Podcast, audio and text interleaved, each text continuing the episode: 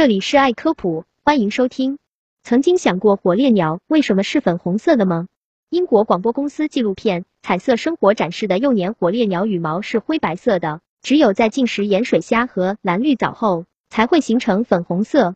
英国埃克塞特大学动物学家保罗·罗斯解释说，火烈鸟往往生活在不适宜居住且相对偏远的湿地，那些湖泊的 pH 值碱性很强。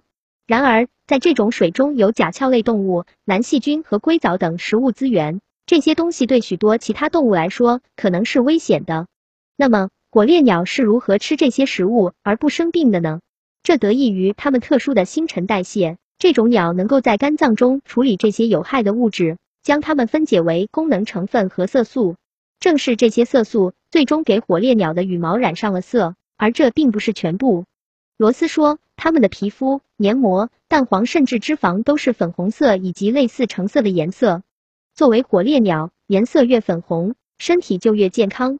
它可以利用这一点在求偶时吸引异性。